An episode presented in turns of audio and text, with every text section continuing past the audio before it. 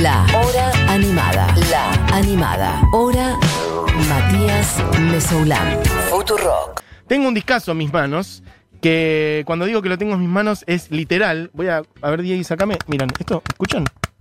Eso es tipo el, el CD que lo traje. Hoy lo saqué de mi estantería, que se ve que no lo saco de ahí hace unos 20 años más o menos. Eh, ¿Estoy sacando bien las cuentas? Sí, un poquito más también. Y me estoy refiriendo a qué cosa. Puedes tirar el primero. Vamos a arrancar con todo, a las piñas directamente.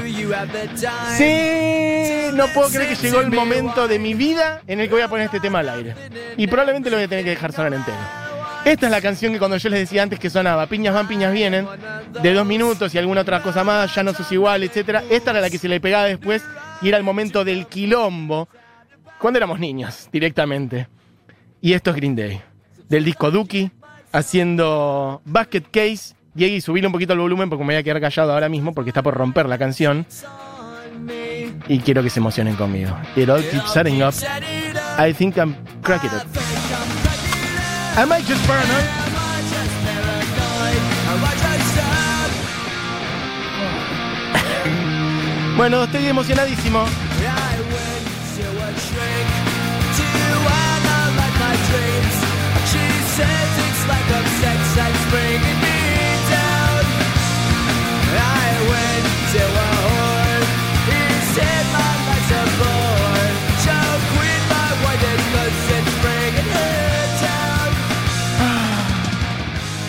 Déjalo, Diego, no voy a hablar nunca más. Va a tener que sonar entero, lo lamento. La columna al tacho.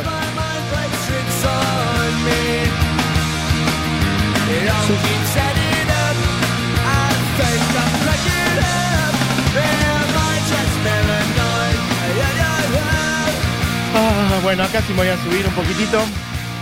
Ah, aunque ahora tiene un momentazo. Pará, no te, no te la del todo. El chon no podía parar. No. Esta, esta parte, esta parte, esta parte, esta parte. Ay. Bueno, nunca había traído, creo que ni una canción de, de este disco, que es un disco que me marcó mi vida absolutamente. Nivel de eso de estar en la clase de historia y estar escribiendo en el margen de tu moja de la secundaria o cosas así, el texto de la canción, bueno, ese tipo de cosas. Hacía yo, recuerdo perfectamente escribir un montón de letras de este disco, que es Dookie de Green Day, no es el Dookie, sino que es Dookie de Green Day, ese de la tapa que es como un collage dibujado de un montón de cosas con una gran explosión de la cual emerge, del hongo de la explosión, emerge el nombre de la banda Green Day y pasa un avión volando que lo conduce un perro y está lleno de animales y la ciudad se va a la mierda y atrás hay un basural y hay una especie de Elvis y de un montón de otras figuras dibujadas en la tapa. Bueno, ese disco que salió... Este, bueno, Diego, vos andá pasando de canciones, porque si no, ¿sabes qué? No vamos a terminar nunca más. Vos andá pasando de las que dijimos. Esto que sonaba era Basket Case, quizá la canción más conocida de ese, de ese disco. Pero arranqué por ahí justamente porque yo creo que este disco es perfecto, del principio hasta el final. No le tengo miedo a ninguna canción. Creo que todas son perfectas, directamente es un 10, cada canción. Entonces no tengo ningún problema en quemar los hits al principio porque todo lo que ponga es un 10. Esto que está sonando es Having a Blast, que es la segunda canción del disco. Un disco producido por Rob Cavallo.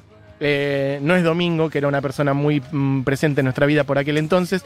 Es Rob Cavallo, que produjo este disco, que es el tercer disco de Green Day y es el disco con el cual ellos pasaron a una discográfica major, digamos, una discográfica grande por primera vez en su vida. Venían de hacer dos discos en una discográfica un poco más chica. Este. mm, que se llamaba Lookout, si no me equivoco, tipo como, hey, como mirá lo que viene ahí, Lookout. Eh, hicieron ahí sus primeros dos discos. Este es el tercero y vendió millones y millones y millones de copias y alcanzaron el estrellato mundial, internacional, siendo muy, muy jóvenes. Estoy hablando de personas que tenían 21, 22 años cuando armaron este disco y todas las canciones tienen que ver con, bueno, adolescencia, básicamente. Está muy pensado, un disco muy pensado para adolescentes, 14, 15 años, una cosa así, el corazón de- del, del texto de las letras. Hay una canción que habla de tener 17 años y tiene mucho que ver con el aburrimiento adolescente, con no saber qué vas a hacer de tu vida, la incertidumbre en general, la soledad, el amor, el dolor por, por, por el amor, la masturbación, la sexualidad en general, bueno, un montón de cosas.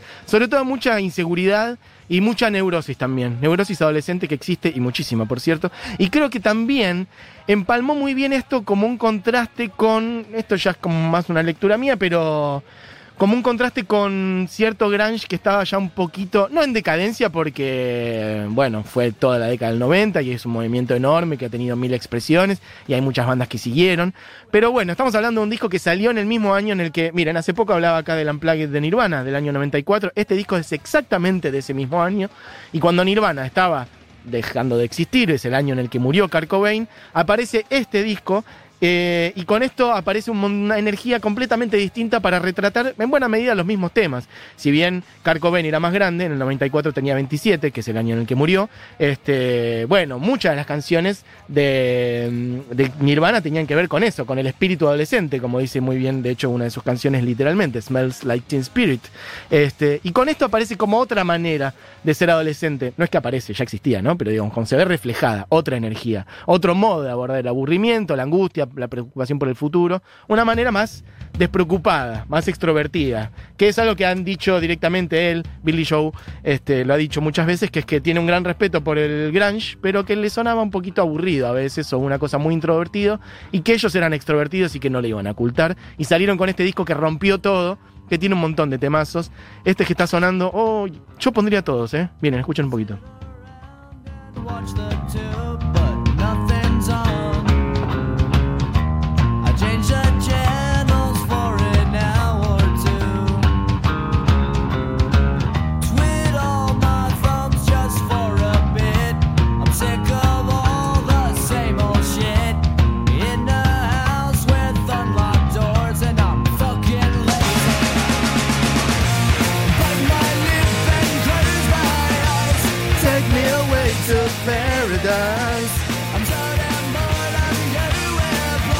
I smell like shit. La puedo cantar todas, me las sé de memoria. Hace poco veía o leía por ahí a, Lula Bertoldi hablando de este disco, que es uno de los discos que también le marcó la vida Tendríamos que haber hablado con ella para hoy, pero bueno, hoy otro día. Hoy ya quedan, de hecho quedan 8 minutos de programa y yo quiero poner como 32 canciones todavía. Pero Lula contaba que no solo se sabe eh, las letras de memoria, obviamente las canciones de memoria, sino que las sacó todas y ha pasado días, dijo, este, tocando el disco de principio a fin. Bueno, nos ha marcado a muchas personas. Este disco, esta canción es Long View, una de las canciones que fue elegida como corte de este disco, que tuvo muchos y que, como digo yo, creo que todos podrían ser cortes directamente. Las canciones eran Long View, que es esta que está sonando, Welcome to Paradise, Basket Case, que es la que sonó antes, When I Come Around y She. Este, bueno, quiero que piquemos varias. Podemos pasar a She, que es la que viene, y la canción que alguien decía antes, que tenía como una data feminista, etc. Bueno. Are you locked up in a world that's been planned out for you? O sea, estás como encerrada en un mundo que no fue pensado para vos. Bueno, entre otras cosas. Escuchen un poquitito, esta canción es hermosa. Mucha presencia de bajo tocado con púa, claramente ahí.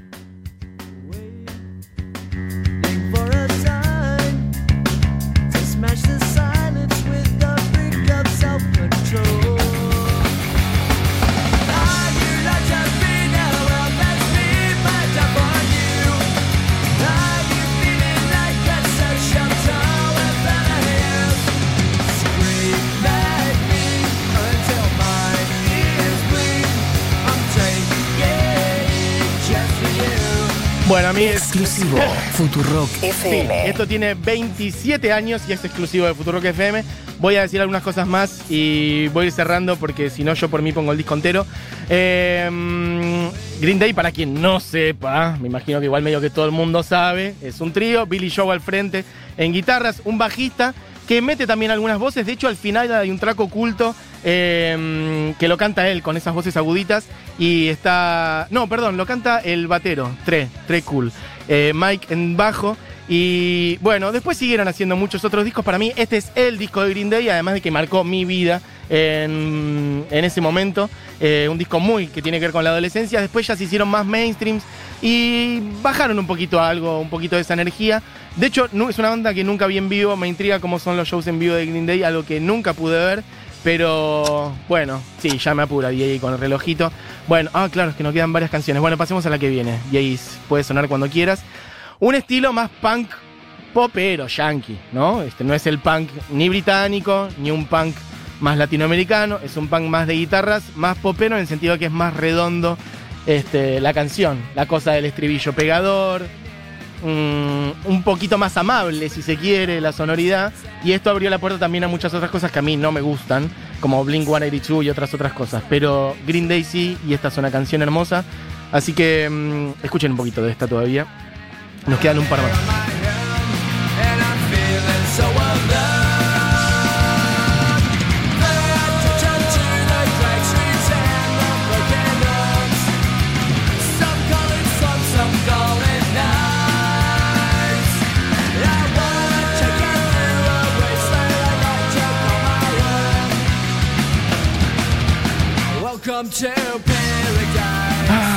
Bueno, Diego, y pasá la que viene, que es uno de los hits del disco también, de los más conocidos, que es When I Come Around.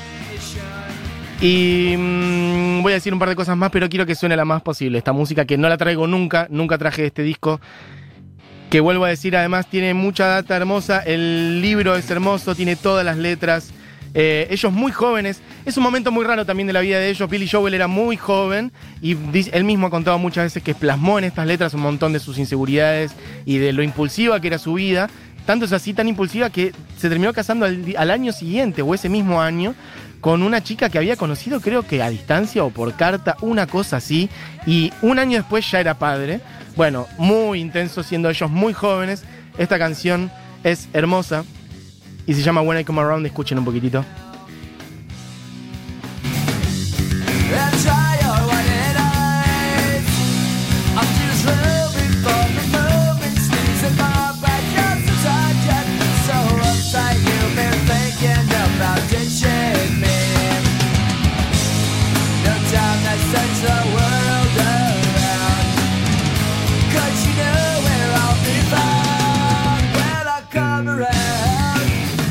Bueno, a mí es un repasito por uno de los discos de mi vida, que es Duki. Creo yo uno de los discos eh, en general de la historia del rock. En cualquier lista de esas de los 500 mejores discos, no sé qué, está.